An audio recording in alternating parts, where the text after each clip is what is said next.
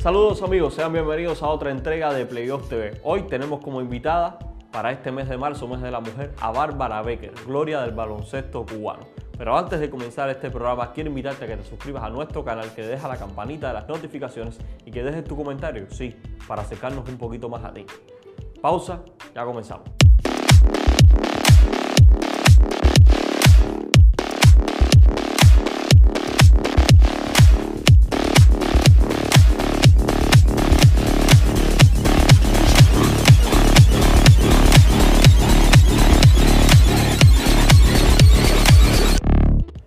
Bueno amigos, y como ya lo anunciamos en nuestra presentación, tenemos con nosotros hoy en Playoff TV a Bárbara Becker. Bienvenida, profesora. Muchas gracias. ¿Qué está haciendo Bárbara Becker hoy en día? Bueno, en estos momentos me encuentro trabajando en la EIDE de metodóloga de arte competitivo, que consiste en los deportes de natación artística, clavado, ajedrez y vela. ¿Cómo terminó Bárbara Becker, que es el baloncesto, siendo comisión artística en la IDE? No, el problema es que como metodóloga al fin, todos tenemos que pasar por diferentes deportes. Yo empecé con la agrupación de juegos deportivos que atendía el baloncesto, el balonmano, el polo y el ajedrez, ah no, el baloncesto, el balonmano y el polo. El llamado departamento de juegos con pelota siempre. la- Juego deportivo. Y entonces, a este año empezamos con la agrupación de, de artística. Bueno, profesora, eh, todos los niños tienen un sueño cuando de pequeños. El de usted no era jugar baloncesto. Usted iba a ser otra personalidad. No, eh, de hecho, yo no conocía qué cosa era el baloncesto.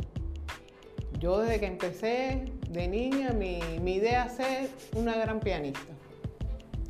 Y a eso me dediqué, a estudiar el piano y lo dejé en cuarto año, cuando me, me metieron en el cuerpo el bichito del deporte y, y este fue el baloncesto. Tiene una historia muy curiosa usted de cómo llega al baloncesto. Está narrada en varias entrevistas escritas en la prensa plana de que usted iba en busca de un helado y terminó en una cancha. Sí, así mismo. Yo tenía 14 años, iba a la World a tomar un helado con mi hermana y mi sobrinita pequeña. Y cuando íbamos por primera y Vía Blanca nos encontramos con Iván Todorov, que era el entrenador del equipo nacional en aquel entonces, y el difunto Julio Cartaya, que en paz descanse. Iván llama a Julio y le dice, mira qué muchacha más alta viene por ahí. Y cuando voy al paso de ellos, me, me- me detienen y me dicen, ¿te gustaría ser deportista? Y yo le dije, no, no, no, yo no sé ni qué cosa es eso. Yo no quiero saber nada de eso. Pero ¿cómo? Si mira, el baloncesto es un deporte muy bonito. Eh, haz la prueba para que tú veas que te va a gustar. No, no, no, no. Yo voy ahora a tomarme mi helado y cuando regrese voy para mis clases de piano. Mi hermana que iba conmigo le dice, óigame, tómale lo- los datos que yo me voy a encargar a llevarla a ella donde ustedes digan. Y así mismo fue. Me tomaron los datos, eh, me dijeron, te vamos a mandar un telegrama para que te presentes en la ciudad deportiva para hacerte unas pruebas, para medirte. Y si reúne las condiciones, tienes que esperar el telegrama para ingresar en la IDE. Y yo le dije, ah, está bien, pero ya cuando íbamos en camino para la UOL, ya yo iba allá discutiendo con mi hermana. No, tú sabes que a mí no me gusta eso, lo mío es ser pianista, yo, yo quiero ser una gran pianista. Bueno, apareció la famo- famoso telegrama para hacerme las pruebas, me presenté en la ciudad deportiva, me hicieron todas las pruebas y me dijeron, espera que se te llame, y así fue. Como al mes me mandaron un telegrama que tenía que presentarme en la ciudad deportiva, que me iban a, a empezar a dar lo- los primeros pasos del baloncesto para que yo viera que era un deporte muy bonito. Y me presenté y me empezaron a inculcarme el baloncesto y la técnica y la pelota y esto es así. Me, empezó a gustar, a gustar hasta que me llamaron para la EIDE. Increíble, con 14 años tenía usted, como me comenta, usted no transitó o sea, la categoría formativa para nosotros, que son los primeros años de edad. Solamente con altura, primeros años. Solamente por el 1,83 cuando me midieron que tenía. ¿Cómo fueron esos primeros momentos aprendiendo a jugar un deporte? Porque de tocar piano a jugar baloncesto va mucha diferencia. mucha diferencia. Bueno, me costó un poco de trabajo porque como dijiste anteriormente, se empiezan por las, el baloncesto se empieza entre 7 y 8 años y ya yo tenía 14. Me tuvieron que dar un acelerón pero tremendo acelerón porque estaban buscando muchachas altas, eso se estaban, me estaban preparando para los juegos escolares, que eran los oncenos juegos escolares, no tenían pivo. Imagínate, fue una cosa... Estaban buscando una solución y estaban apurando. Estaban buscando una solución y me, me aceleraron el proceso de enseñamiento. Y entonces estábamos en esa situación, Mayra Martínez, y María Campos, que también estaban en lo mismo que yo, un Mayra que medía 1,93, ya era una extra clase de mujer, y Mayra por el estilo. Pero ellas se quedaron en el camino. Parece que ese rigor de levantarte a las 5 de la mañana, tienes que hacer esto, después para las clases, después por el mediodía vuelve otra vez baloncesto. Parece que ya no resistieron esa presión y se quedaron ahí. Profesora, eh, luego de este proceso apurado, como bien usted lo llama, ¿qué momentos le resultaron a usted más difícil como, como atleta, también como mujer, llevar en esos años donde está la etapa de la adolescencia? Bueno, te cuento. Yo soy una gente tranquila y cuando me dijeron mi mamá me dice, ¿tú vas, a, ¿tú vas a entrar en la escuela de deporte?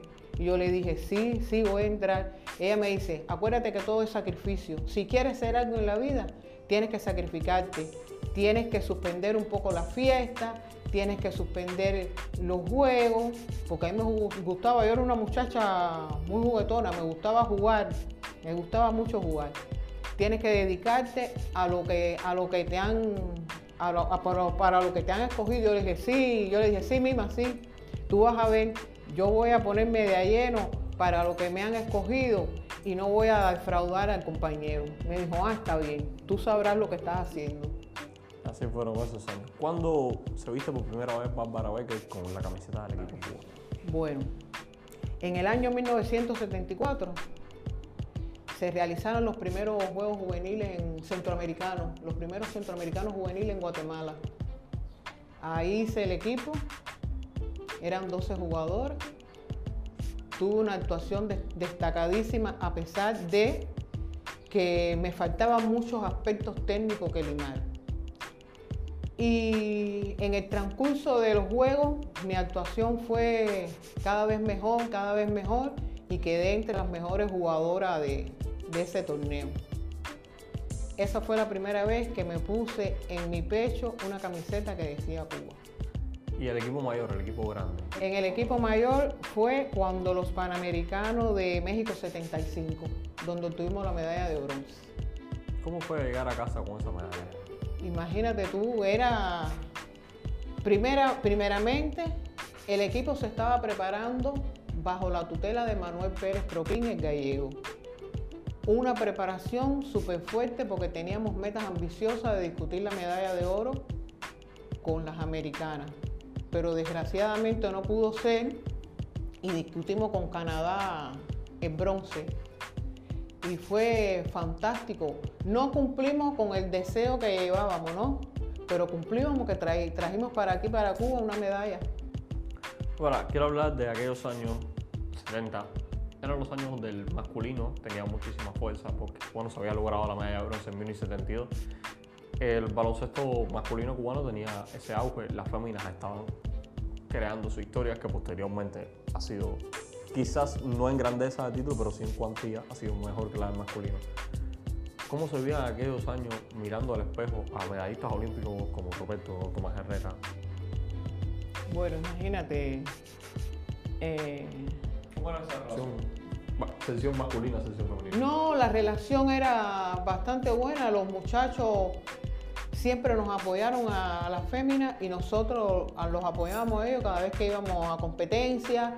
Eh, yo tengo el caso de, del difunto Pedro Chapé y Alejandro Ugeyé, que cuando yo entré en la selección, 15 añitos, muy jovencita, eh, me faltaban muchos aspectos técnicos que pulir porque empecé tarde en el deporte y ellos siempre me estaban dando consejos, no te puedes desesperar, tienes que sacrificarte, tienes que poner atención a todo lo que te dicen, dejar, como me decía, dejar los noviecitos, ponerte para el deporte si quieres llegar a hacer algo, si no, no hagas nada. Va para ver que llevaba muchos noviecitos en la IDE. No, no, no.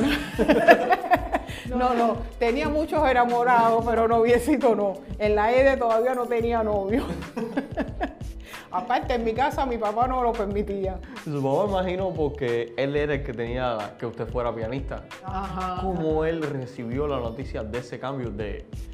Eh, las familias eran un poquito más conservadoras en aquellos años de la niña de casa practicar deporte y la chiquita creo que era usted, ¿no? Eh, eh. ¿Cómo practicar deporte? Bueno, él no le gustó la idea. Decía, no, no, no, no. Y le dijo a mi hermana, ¿por qué tú hiciste eso de que le tomaran los datos? Ella va a ser pianista. Yo la quiero a ella en un, concierto. Quiero que ella sea una pianista famosa. No, deporte no. El deporte la pone fea, la pone marimacha.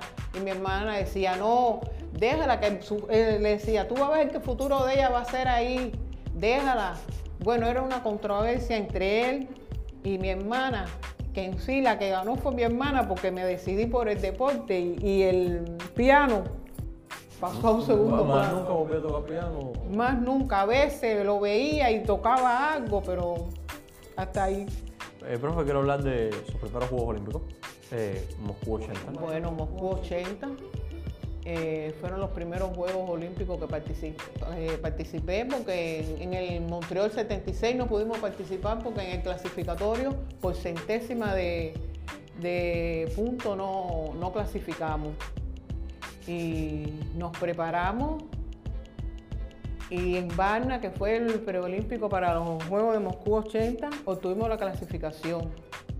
Ahí fue una experiencia muy bonita Primera vez que yo a unos Juegos Olímpicos, se concentraron de, todos los países del mundo, conocimos a, muchos atletas de alto rango en el baloncesto, en el voleibol, en el atletismo, pero específicamente en el baloncesto. Aquellos fueron sus primeros y creo que únicos Juegos Olímpicos porque posteriormente vinieron Los Ángeles 84, cuando participó por el tema político, igual que en Seúl 88.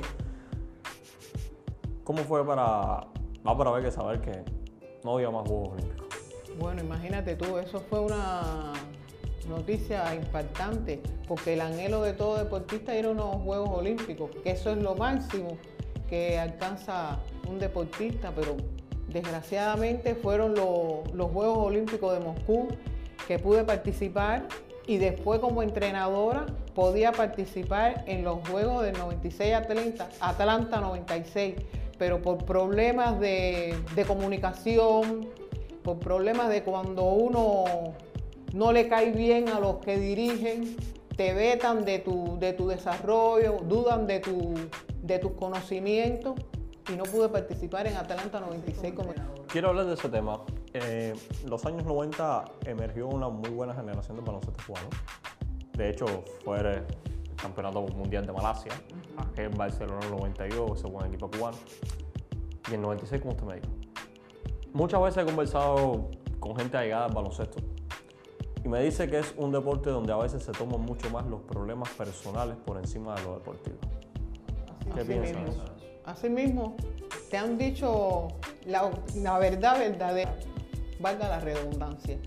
En esa época, si tú tenías problemas con algún dirigente, ya te vetaban de, participar en cualquier tipo de competencia. Y a mí me jugaron una mala pasada en el año 96, preparándome ahí con el equipo en todo. Además era el asistente de Miguel del Río. El asistente de Miguel del Río. Me tocaba ir a esos Juegos Olímpicos porque me tocaba, fui segunda entrenadora. Pero cosas de la vida que pasan que para qué hablarlo si en definitiva el que tenía que ver con eso en estos momentos no se encuentra entre nosotros. Llega Bárbara Becker es muy recordada, sobre todo por aquella generación de directores de, los equipos femeninos de la capital. Usted formó muchas figuras que posteriormente pasaron a la primera línea del equipo cubano. De hecho, algunas fueron campeonas hasta para Panamericana. ¿Qué recuerdo le traen aquellos años? Bueno, como entrenadora me estás preguntando. Bueno, yo me jubilé en el año 90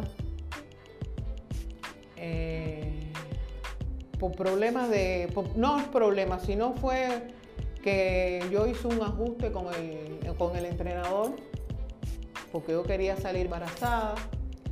Me dieron mi licencia en el año 84, lo intenté, no salí embarazada.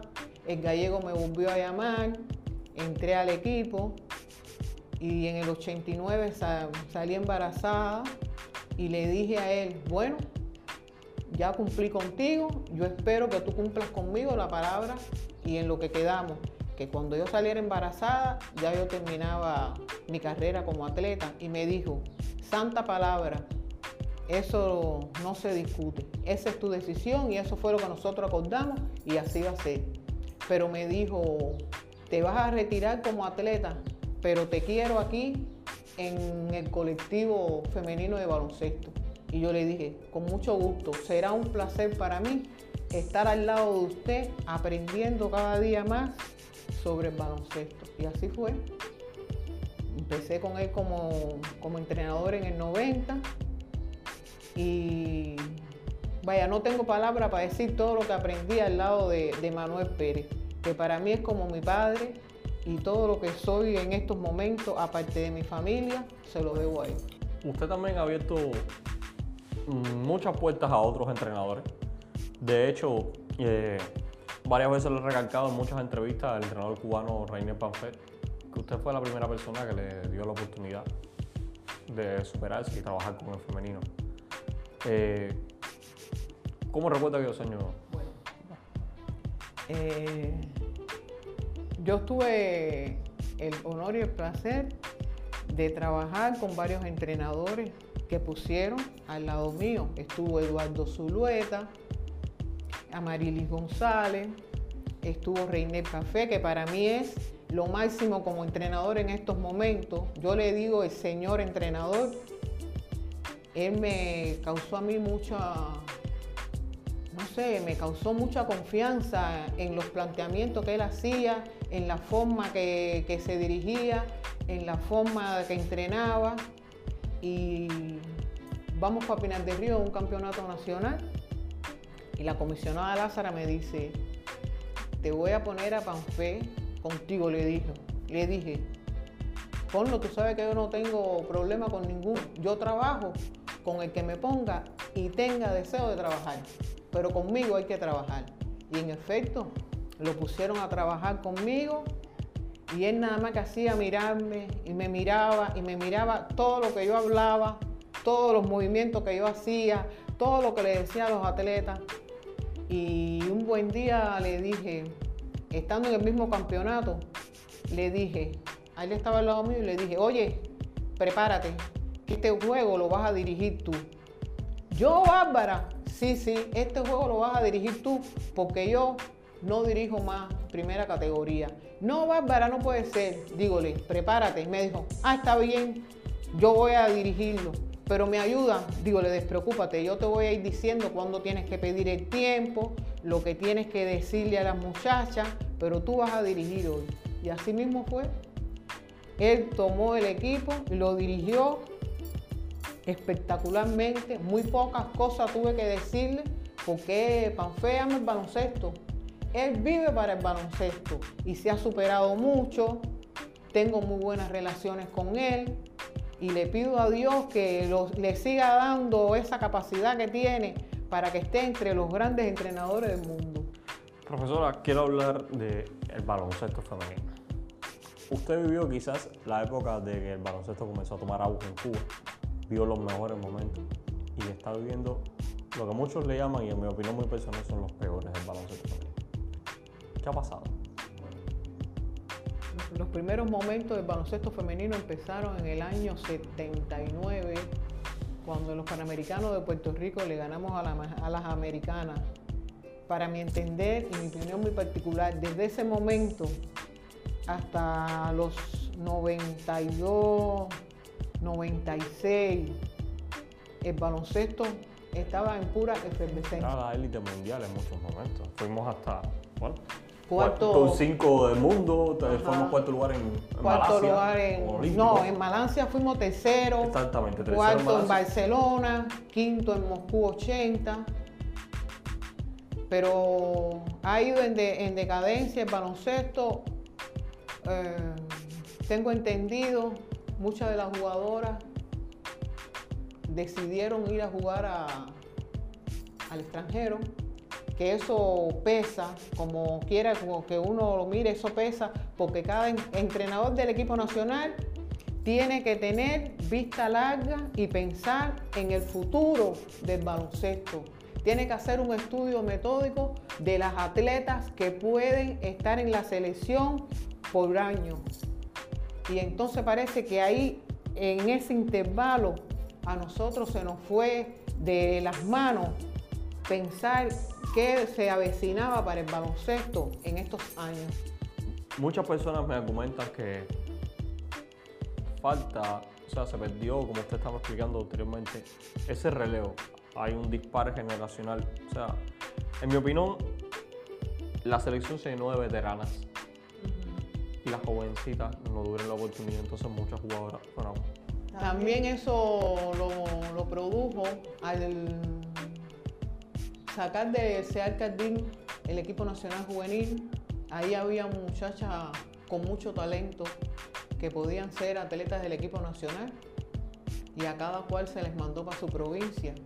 Cuando tú estás en provincia no es lo mismo que cuando tú estás concentrada, que tiene todas las condiciones mínimas, las tienes creadas y es una, un, el entrenamiento es muy riguroso. En provincia es si quiero voy, si me levanto voy, si no quiero no voy. Y así como todos conocemos como cubanos que somos.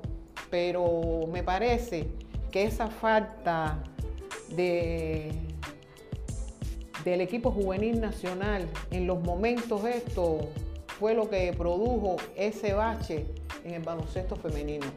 Eh, usted, antes de venir para acá, fuera de cámara, estuvimos conversando. Yo le pregunté algunas cosillas de básquet.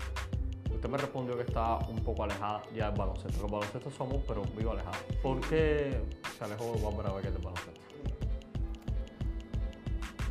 Eh, en, el 98, en el 98, cuando el Mundial de Alemania, que no estuvimos en la final, hubo problemas con el entrenador principal. Como era un colectivo, yo determiné también irme. Bueno, de hecho, a él lo sacaron. Y como era un colectivo de entrenadores, yo entendí que yo también tenía que irme somos un equipo. porque somos un equipo, ya lo hice, un colectivo. Empecé a trabajar en la ESPA provincial. Con mis resultados me, me promueven para el CEAR Cardín. Ahí estuve trabajando dos años. Fue un momento que recesó el baloncesto como otros deportes de ahí de, de Cardín que lo mandaron pa- para sus casas. Amé el baloncesto, lo amo. Me puse a trabajar en, en la EIDE de jefe de agrupación. Como te dije, eh, con los deportes con pelota, atendía el baloncesto, de vez en cuando iba a la cancha, ayudaba a los entrenadores, entrenaba a las jugadoras altas, que es mi especialidad, porque yo eh, me especialicé en las jugadoras altas, pero como vi que todo era una falacia hacia mi persona, decidí dedicarme a estudiar lo que es la metodología de los deportes que atiendo y nada más. Cuando eh, sustituyen a Zavala, me encuentro con la comisionada nacional en la escuela que tiene a su hijo ahí en la EIDE y me dice, Becker, ¿cómo tú andas? No, bien. Eh, tienes una propuesta para hacer, para estar en el colectivo femenino de baloncesto. Y le dije, ah, está bien. Eh, me dice, pero me parece que tú no estás frente, tú no estás frente al baloncesto hace años, dígole, ¿sí? Para darle una salida elegante, porque ahí entra, como te expliqué lo, antes, problemas que ponen los problemas por delante ante el desarrollo de, del deporte. Y yo lo que le entiendo a ella, que ella pedía mi, mi servicio para que trabajara con las jugadoras altas. Y le dije, bueno, tú me avisas que yo estoy en la mejor disposición, pero no con el anhelo de que yo iba a ser la primera entrenadora del equipo nacional, ni que yo iba, no, que yo ayudar. ayudar con las jugadoras altas. Le dije, tú me avisas, por ese aviso nunca llegó. Y le dije a mi, a la jefa de, a la subdirectora deportiva de la EID, me pasó esto y me dijeron esto. Pero como no me han avisado, terminé con el baloncesto. Es mi vida, pero terminó. Terminé. Me dijo, ah, está bien, si esa es tu decisión, olvídate. El problema es que no pueden poner los problemas personales por delante del desarrollo de un deporte que va en decadencia. Y le dije, terminé, ya terminé con el baloncesto. ¿Duele dejar el amor de su vida? Así mismo, me duele, pero yo estuve hablando con Panfe y Panfe me decía, no puede ser así, tú tienes que anteponerte y le dije, mi hermano, yo te quiero con el alma, yo tus decisiones te, te las respeto y siempre he respetado todo lo que tú me has dicho, pero terminé con el baloncesto. Así de sencillo. Profesora, quiero hablar de su vida personal. ¿Tiene hijos? Sí. Yo soy casada, tengo un hijo de 31 años, un nieto de 9 años, que es mi vida y la razón de vivir. Imagino que ese sea el caso con lo que quiere con la abuela. Tengo mis sobrinos que me adoran. Tengo uno que es fan al baloncesto, al béisbol. Él me dice, tú eres mi fan número uno y cuando saca alguna entrevista, él lo que pone, mi tía es la mejor, mi tía, mi tía, y mi tía, y mi tía. Pero imagínate tú, ya no depende de tu tía, sino depende de los que dirigen el deporte en estos momentos. Yo me preocupo por toda mi familia, sinceramente. Las quiero, las adoro. No me pueden decir que tienen un problema porque ahí está Bárbara presente ellos todos los problemas los consultan conmigo, tía, ¿qué tú crees de esto? Mis hermanos, mis primos, en sí, soy lo máximo para ellos. Profesora, eh, para cerrar quiero hacerle una pregunta. Si tuviéramos una máquina del tiempo y usted pudiera virar el tiempo atrás y solamente puede cambiar algo en su vida, una sola cosa, ¿qué sería? No te entiendo. A ver, viramos una máquina del tiempo usted puede cambiar en su pasado un momento, cambiar una decisión que tomó en un pasado o algo que le pasó. ¿Qué cambiaría? Yo te diría, volviera a ser, volviera a ser basquetbolista. No sé si te, te, convence esa respuesta, pero si yo volviera a nacer, fuera basquetbolista. Gracias a ti por esta amable entrevista que ustedes me han concedido. Bueno, señores, eh, fue Bárbara Becker en Playoff TV. Recuerden suscribirse al canal, ver este video, compartirlo con todos sus familiares y siempre únete al Play.